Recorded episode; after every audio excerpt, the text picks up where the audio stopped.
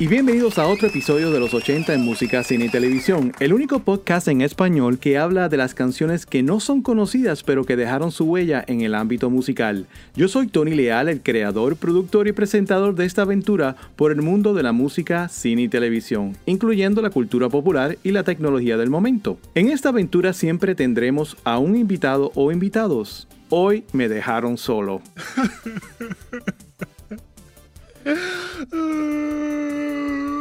Tampoco así, ¿eh? Hoy estaremos hablando del año 1984, un año muy importante para mí. En este año llego a los Estados Unidos y mi vida cambió para siempre, pero siempre recordando mi tierra amada, pero también dándole las gracias a esta nación que me ha dado muchas oportunidades. Y hablando de la nación americana, este es otro año de elecciones y gana otro cuatrienio el presidente conservador Ronald Reagan. Ya ustedes saben la historia, más canciones en contra del presidente, bla bla bla. Pero 1984 es el año del cantante afroamericano Prince. En este año estrenan la película musical Purple Rain y el álbum con el mismo título no solo nos ofrece la canción Purple Rain, pero esta producción nos trae los hits When Dove Cry, Let's Go Crazy, I Will Die For You y otros más. La cantante Madonna también nos trajo su nuevo álbum Like a Virgin con éxitos como Material Girl, Dress You Up, la canción con el mismo título del álbum Like a Virgin y otros más. Y hablando de Like a Virgin, no se pierde el segmento de la televisión cuando hable de esta canción y de cómo fue un escándalo cuando Madonna la cantó durante una ceremonia televisada. No se lo pierda. Otro cantante que tuvo mucha fama este año, pero por un accidente mientras filmaba un comercial de televisión, fue el cantante Michael Jackson. En el pico de su fama, Michael filma un anuncio de la soda carbonatada Pepsi. Durante una de las tomas con pirotécnicos, su pelo se enciende y le quema la cabeza. Se dice que desde ese momento Michael se volvió adicto a la morfina, lo que más tarde lo llevó a volverse adicto a otras drogas. Y hablando de la necesidad de tener un band-aid, en la Navidad de este año, varios cantantes británicos se unieron para cantar por una buena causa. Bajo el nombre de Band-Aid, George Michael, Boy George, Sting, Bono, Phil Collins y otros más cantaron el éxito Do They Know It's Christmas a beneficio de la hambruna en Etiopía. Este hit recaudó más de 8 millones de dólares en el primer año después de su publicación. Por otro lado, este año los restaurantes Wendy's presentó uno de sus comerciales de televisión más famosos. También nos introduce a una nueva frase que entra en el vocabulario de Estados Unidos, Where's the beef? o ¿dónde está la carne? La actriz de edad avanzada Clara Perler tenía que decir Where is all the beef? o ¿dónde está toda la carne? No obstante, Peller padecía de enfisema pulmonar y no podía decir una oración tan larga. Así que ella lo acortó a esta frase famosa que hoy día significa que no hay sustancia en lo que alguien ofrece o dice. De hecho, en las primarias de ese año entre los candidatos por el Partido Demócrata, esta frase fue utilizada por parte de uno de ellos. Y hablando de anuncios de televisión, otro anuncio de televisión que causó furor fue el comercial de televisión de las computadoras Macintosh del conglomerado Apple. El anuncio titulado 1984 fue transmitido durante el Super Bowl o Super Tazón de ese año. Este comercial tuvo tanto impacto que se convirtió en un clásico de la televisión estadounidense. De hecho, más de 3.5 millones de dólares en computadoras Macintosh se vendieron después de su transmisión. La muchacha que aparece en el comercial es la actriz y modelo Major. Ella también aparece en el video musical de la canción Nikita de Elton John de 1985. Más adelante les hablaré de estas computadoras, no se lo pierda. Pero comenzamos 1984 con la lista de las 10 canciones que no fueron famosísimas, pero dejaron su legado en la música. Aquí les traigo las primeras tres. En la número 10 comienzo con la parodia de la canción de Michael Jackson, Beat It. Alfred Matthew Jankovic mejor conocido como We're All Jankovic, y su canción Eat It. Jankovic, que ha parodiado otras canciones de artistas famosos como Madonna y The Greg King Band, le presentó al mismo Michael Jackson la idea de esta parodia. Jackson la aceptó y el resto fue historia.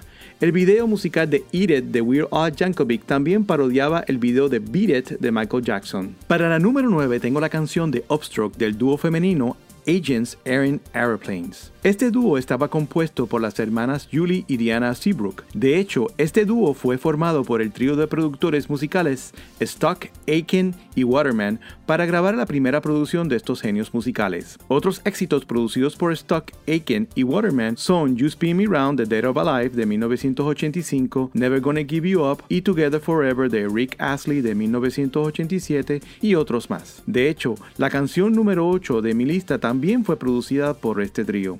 ¿Y qué pasó con el dúo? Después de Upstroke desaparecieron tan rápido como llegaron. Como les había mencionado, otra canción del trío de productores musicales Stock Aiken y Waterman es la número 8, Whatever I Do Wherever I Go de la cantante británica Hazel Dean. Esa canción le gustó tanto a Peter Burns del grupo Dead or Alive que él contactó al trío de productores musicales para que le produjera una canción. ¿Cuál fue la canción? You Spin Me Round, un éxito de 1985. Whatever I Do, Wherever I Go tenía otro título antes de ser grabada por Hazel Dean, pero el trío de Stock Aiken y Waterman no le gustaba el coro de la canción original titulada Dance Your Love Away. Una vez reescrita y grabada, nos dieron este éxito moderado. Continuamos aquí en el podcast Los 80 en música, cine y televisión con este servidor Tony Leal. 1984 nos trajo varios adelantos tecnológicos. Comienzo este segmento con una computadora. Como les había mencionado al principio del podcast, la compañía Apple presentó este año su nueva línea de computadoras Macintosh hoy conocida simplemente como Mac. En su presentación, Steve Jobs sacó la ordenadora de una bolsa, le introdujo un disquete y la computadora comenzó a tocar la canción instrumental Chariots of Fire de 1981. Al terminar la canción, la computadora habla y dice Hello, I'm Macintosh. Esta demostración, acompañada del comercial que produjeron, ayudó a que las ventas explotaran increíblemente.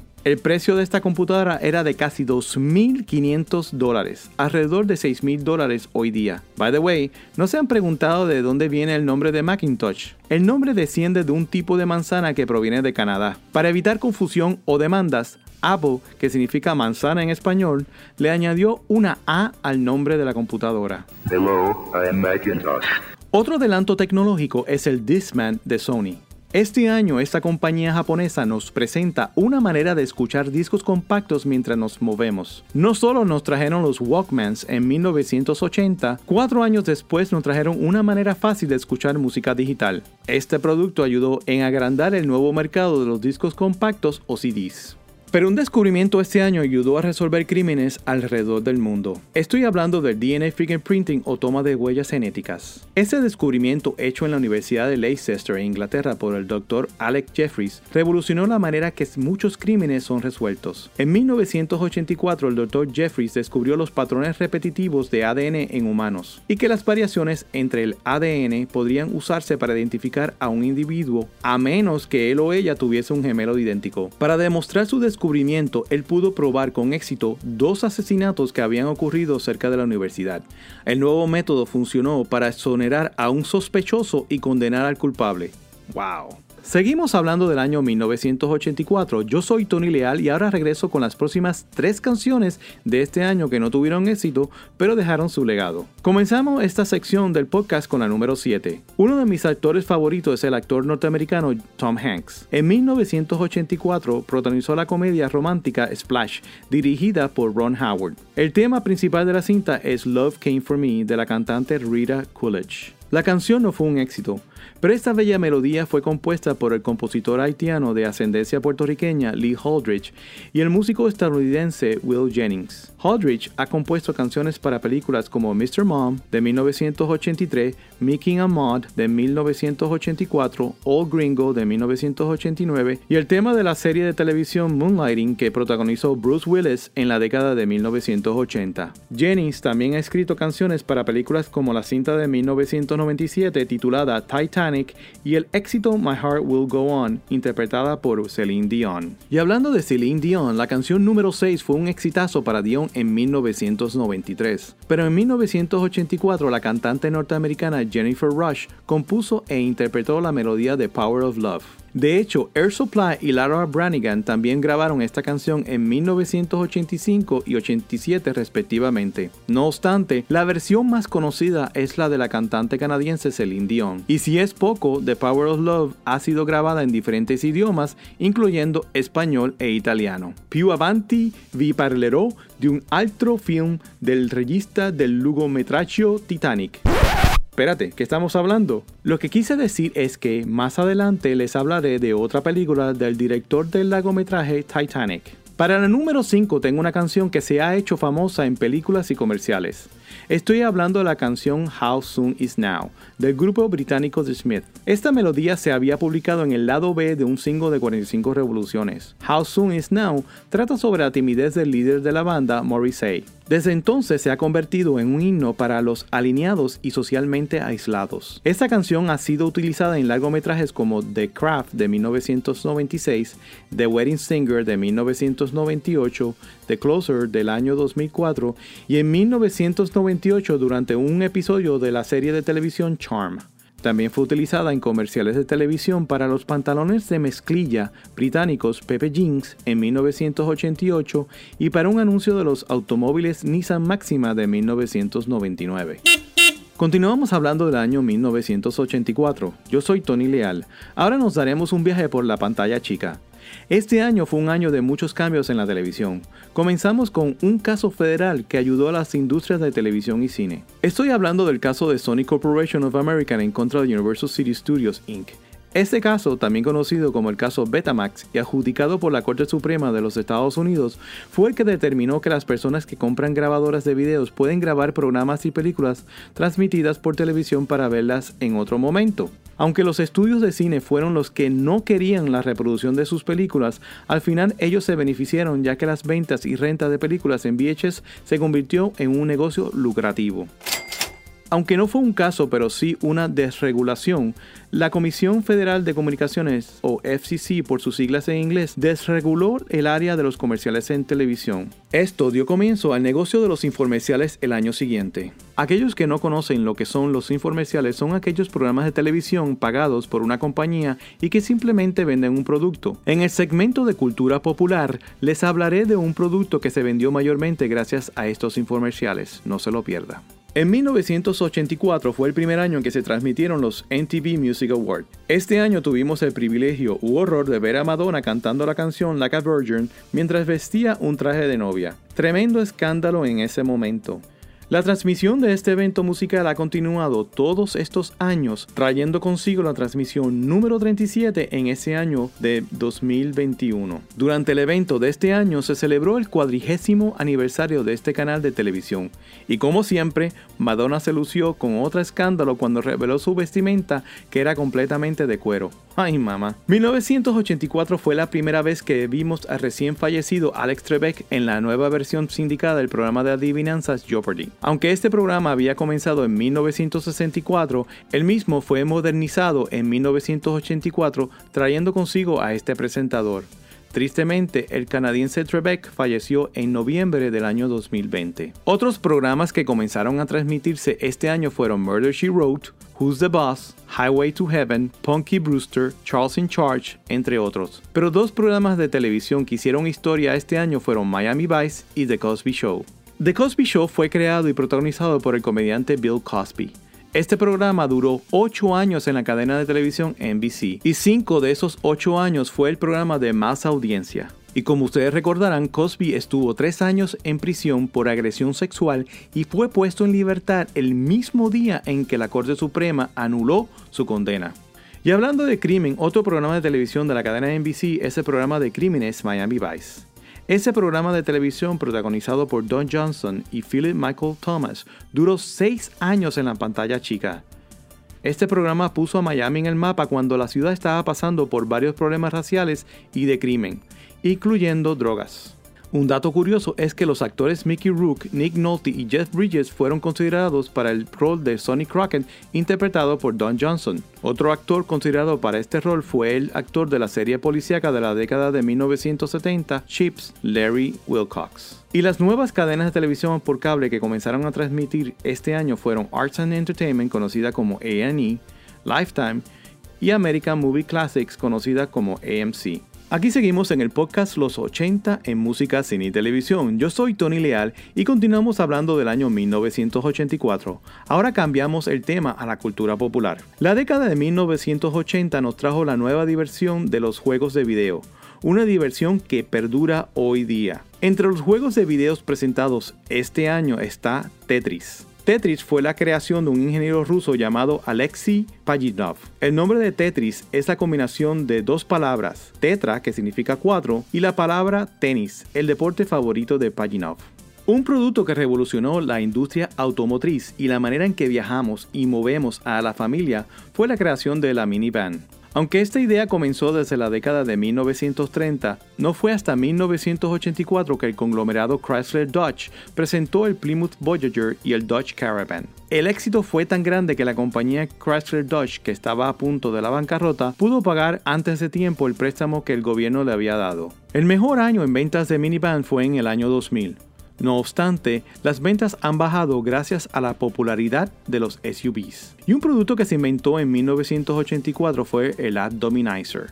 El invento, creación de un quiropráctico canadiense llamado Denis Cololeno, no tuvo muchas ventas cuando fue lanzado al mercado. No obstante, en 1988 decidieron venderlo bajo el nuevo formato de los infomerciales y las ventas explotaron. Para 1992, 1.5 millones de Abdominizer fueron vendidos a través de estos infomerciales y 2 millones de unidades fueron vendidas en las tiendas. Continuamos hablando de 1984. Yo soy Tony Leal y estás escuchando el podcast Los 80 en música, cine y televisión. Ahora les traigo las próximas tres canciones de mi lista. En la número 4 tengo otra canción que fue parte de la banda sonora de una película musical. When the Rain Begins to Fall de Jermaine Jackson y Pia Sadora es un ejemplo clásico de una buena canción en una cinta que nos deja perplejos del por qué la produjeron. Con una actuación paupérrima, Voyage of the Rock Aliens se ha convertido en un cult classic o clásico de culto que nos ofreció una buena canción con poco éxito. Esa canción fue compuesta por la cantante Little Peggy March que nos ofreció el éxito I Will Follow Him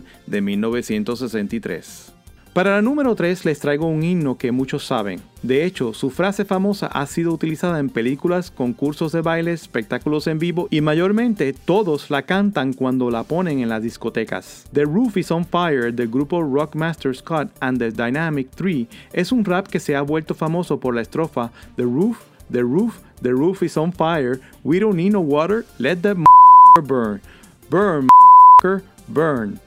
Esta canción fue publicada en el lado B de un disco de 45 revoluciones. No obstante, la canción se hizo famosa por esa estrofa que ha entrado en el léxico de la cultura popular. Y hablando de rap, para la número 2 tengo una canción que en sí fue un canto en contra del rap, Jam on It, del grupo norteamericano Nucleus. Este grupo electro hip hop nos trajo un clásico de la música electrónica. De hecho, el hip hop es una de las bases del género musical freestyle que como el hip hop proviene de los barrios de Nueva York. Pero Jam On It es una de esas canciones que utiliza la tecnología del momento para crear un estilo único que hoy día sigue siendo una de las canciones más importantes de este género. Entre los instrumentos utilizados están el Roland TR-808 Drum Machine o caja de ritmos, el Roland TB303 sintetizador de bajo y el Roland RS09 sintetizador de cuerdas y piano análogo. Tremendo clásico. Seguimos conversando en el podcast Los 80 en música, cine y televisión. Yo soy Tony Leal. Sigo hablando sobre el año 1984. Ahora pasamos a la pantalla grande. Desde el principio del podcast he hablado de varias películas que se estrenaron este año como Purple Rain y Splash. Pero 1984 nos trajo varios clásicos del cine norteamericano. Entre estas están Footloose, Sixteen Candles, Gremlins, Revenge of the Nerds, Police Academy, Beverly Hills Cops, Red Dawn y Karate Kid. Pero dos películas que resaltan lo supernatural y el futuro del planeta son Ghostbusters y The Terminator. Ghostbusters es una comedia sobre los fantasmas con los comediantes Bill Murray, Dana Croyd, Harold Ramis, Rick Moranis y la actriz Sigourney Weaver. Este exitoso largometraje combina la comedia, el suspenso, la ciencia ficción, el terror y la emoción para crear un clásico del cine. De hecho, esta cinta está incluida en el libro de las mil y una películas que debes ver antes de morir. Esta franquicia ha dado otras películas como Ghostbusters 2, de 1989, el reboot de Ghostbusters en el año 2016 y este año de 2021 se estrena Ghostbusters Afterlife. También hubo una serie animada que se produjo entre 1986 y 91 titulada The Real Ghostbusters y otra en 1997 titulada Extreme Ghostbusters. El tema de la canción del mismo título de la cinta fue compuesta e interpretada por Ray Parker Jr. Este fue acusado de plagio por el cantante Huey Lewis que lo acusó de plagiar su canción I Want a New Drug. Los dos cantantes llegaron a un acuerdo extrajudicial con un compromiso de confidencialidad que prohibía que se discutiera el caso. Pero Lewis habló de esto durante una entrevista en el año 2001, a lo que Parker tomó represalias contra Lewis por millones de dólares. Otra película que se ha convertido en una franquicia es The Terminator con Arnold Schwarzenegger. Esta película futurística solidificó la carrera de Schwarzenegger y el director de esta, James Cameron. Cameron fue el director de la cinta de 1997 Titanic y la película Avatar del año 2009. The Terminator fue una de esas películas que los estudios no creían que fuese a tener éxito. De hecho, el presupuesto del largometraje era de unos 6.4 millones de dólares. ¿Y cuánto ganó en la taquilla? Casi 80 millones de dólares. ¡Wow! Poca inversión con tremendos resultados. Eso sí es un negocio. En el año 2008, The Terminator fue seleccionada por la Biblioteca del Congreso de Estados Unidos para su preservación en el Registro Nacional de Cine como una película de significado cultural, estético o histórico. Felicidades. Este es Tony Lea y ahora les tengo la lista de las 10 canciones más populares de 1984. Estas son número 10, Karma Chameleon de Culture Club. Número 9, Ghostbusters de Ray Parker Jr. Número 8, Owner of the Lonely Heart del grupo inglés Yes. Número 7, Hello de Lionel Richie. Número 6, Jump del grupo de rock Van Halen. Número 5, Against All Odds, Take a Look at Me Now de Phil Collins. Número 4, Footloose de Kenny Loggins. Número 3, 666 de Michael Jackson y Paul McCartney. Número 2, What's Love Got to Do With It de Tina Turner.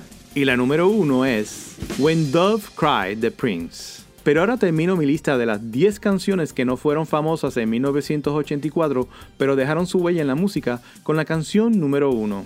Esta canción ni se sabe quién la compuso ni quién la canta. Su título se cree que es Blind the Wind, pero también se le conoce como Like the Wind, Ride the Wind, Like No End y mayormente como The Most Mysterious Song on the Internet o la canción más misteriosa en Internet. Lo único que se sabe es que un muchacho grabó la transmisión de un programa radial en Alemania en la década de 1980. Nadie se hubiese recordado de esta canción si no hubiese sido por su hermana. En el año 2007 ella descubrió la cinta donde esta canción había sido grabada y la subió a internet. Desde entonces, medio mundo ha tratado de encontrar el autor y cantante de esta canción. Solo se sabe con gran posibilidad que fue en el año 1984 cuando esta canción fue publicada en el programa radial ya que las otras canciones grabadas en la cinta son de ese mismo año, al igual que la grabadora utilizada para grabar esta canción fue producida en 1984. Hasta la fecha, el misterio continúa. Bueno amigos, esto es todo por ahora. Recuerden que tiene una cita con nosotros todos los miércoles para un nuevo episodio de los 80 en música, cine y televisión. Espero que hayan aprendido o recordado bastante sobre la mejor década de todos los tiempos. Espero que este viaje a través de la década del exceso haya sido tan placentero como lo fue para nosotros. Y no se olviden en seguirnos en nuestras redes sociales en Instagram, Facebook y Twitter bajo el username o nombre de usuario Los 80 Podcasts. Hasta la próxima, yo soy Tony Leal, música de entrada y salida por Robert Carreras. Hasta entonces, que tengan un día bien ochentoso.